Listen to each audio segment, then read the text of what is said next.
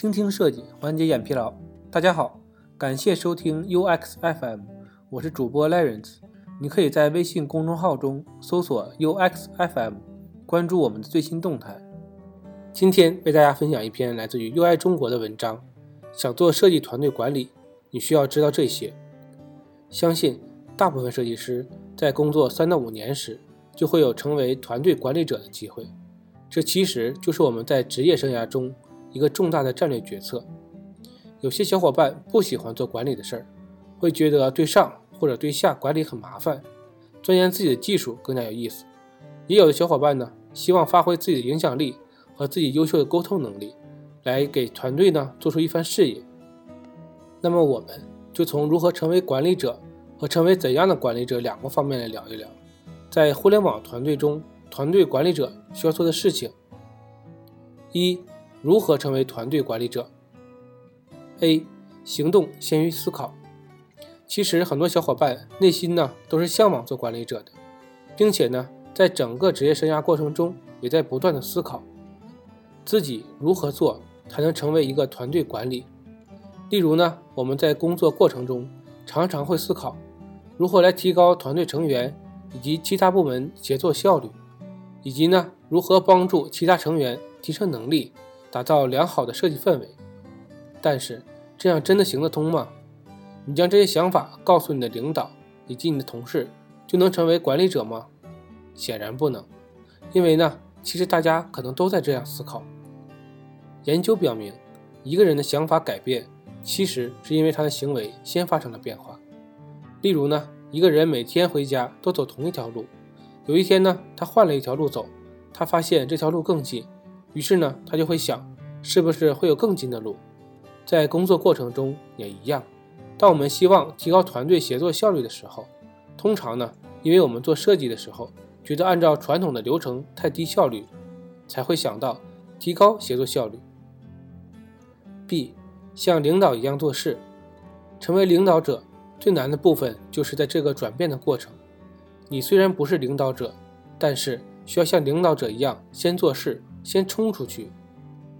你不是领导者，你没有话语权，除非自上而下的项目，但是这样的机会并不多。我们需要靠自己。当一个团队都还默默无闻的时候，第一个冲出来的人很有可能就能带领团队一起杀出去。我们需要由内而外的改变，思维的改变并不能改变现实。而且呢，即便你有了好的想法，也并没有人会理你。例如，从自身做起，更多的参与、了解新的项目，采用新的方式做事，研究更高效的工具并分享，主动发起有价值的项目，并牵头组织资源等等。其实这个过程呢，就是在为你塑造管理者的形象。既然要成为管理者，首先呢，就要对外对接。与内管理，如果外部环境不熟悉或对业务不熟悉的话，很难成为一个管理者。当你更多接触外部资源之后呢，你也会发现每个部门的特点，并且在之后与我们团队合作过程中需要注意的地方，这是需要自己去经历的。小团队的管理者通常呢也会具有两种特点：一是对业务非常熟悉，且对外部资源对接很熟悉。二呢是个人专业非常突出，且有较大的影响力，大家可以看看是不是这样。C 提升个人影响力，当外部有个机会来找你部门合作的时候，大家可以思考一下，哪一类人会被派出去对接，是不是应该那个在公司里很多部门都有点耳闻或者熟悉的人？当然，这也看设计团队在公司的定位，提升个人影响力的作用，在小公司。或小设计团队中尤为突出，例如可以给他人做一些分享，做产品，做一些当前阶段还没有的东西，也可以规划项目的流程等等，以一个 owner 的角色去工作。其实呢，提升个人影响力，同样也是在树立个人品牌。一旦你在别人的印象中是一个专业、客观、有责任感的标签之后，以后推进项目也会更容易，说服力呢也会更强。D 给自己一个参考，如果是第一次当领导没经验，那么建议大家呀可以参考一下身边你认为优秀的管理者是怎么做的，特别是在一些大型项目中的策略与组织。第二部分，成为一个怎样的管理者？成为桥梁还是中心？中心其实很明显的意思就是中央集权。通常呢，给团队制定一个目标，比如提升下单转化率百分之三十，或者呢做一次视觉优化，提升品牌辨识度这样的目标，然后呢指派成员去完成，监督进程等等。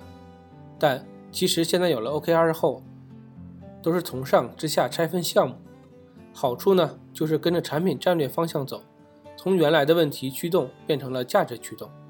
但是对于没有 OKR 团队来说，只能领导者自己制定目标，二者目标方向是否正确就不得而知了。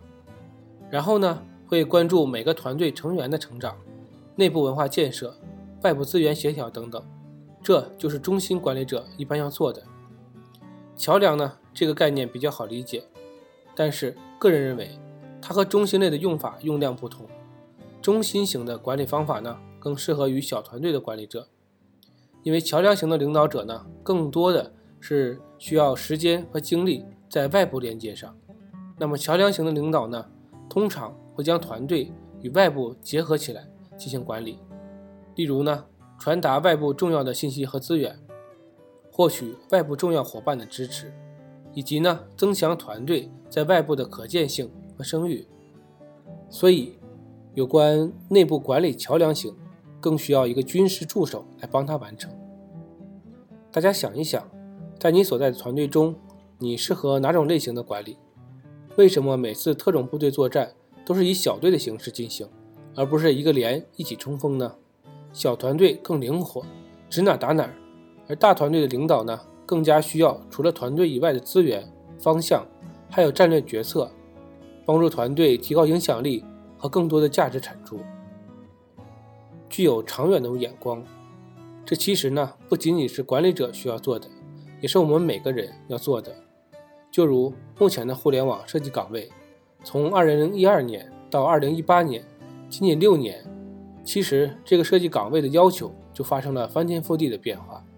从最开始会 PS 就炙手可热的视觉交互用眼的岗位，细分到现在全站综合设计师。如果管理者缺乏长远的眼光，也就意识不到团队成员的能力培养和团队的整体打造。不仅仅对行业的理解，对公司的战略发展也可以体现一个领导者是否有远见。例如，一个公司从成长期到成熟期的过程，设计团队的成员配置的合理性、人数、配比、专业技能，亦或者是对营销活动的产品化、工具化。公司内部团队和资源利益相关，公司战略角度去思考设计团队的定位和价值，带领团队去正确的做事。还有就是，如果公司每一个团队都在争抢资源和想突出表现自己团队，我的建议是不要着急去争，而去思考下一个阶段产品方向。其实呢，老板都看在眼里的，你也可以更多的去思考你的领导和老板。他们在想什么？合理阵容。马云之前说过，野狗和白兔都不能要。野狗呢，指的是能力很强，但是价值观不行的人；而白兔指的是和别人处得很来，只是能力较弱的人。这两种人呢，对团队的发展都是不利的。就像你在打刀塔排位，你可能不愿意组一个分数很高但是嘴炮的选手，也不想组一个小哥哥带带我吧。同时呢，一个团队中各司其职是非常重要的。优势其实很好发现，并且呢，让他们在相应的岗位中发挥自己的所长。比较难的是如何提升各自的短板，比如水桶效应。那这里呢，就要说到 B 这一点了。团队的配置将决定团队能走多远。一个团队不能各自都只是执行，也不能各自都跑出去接业务。其实呢，出色的团队并不是每一个人节奏都是一样的，也并不是每个人都是个综合体，而是每个人都能在自己负责的领域有更高的建树，但是并不需要过多的帮助他们，因为管理者的重心呢不能放在这里。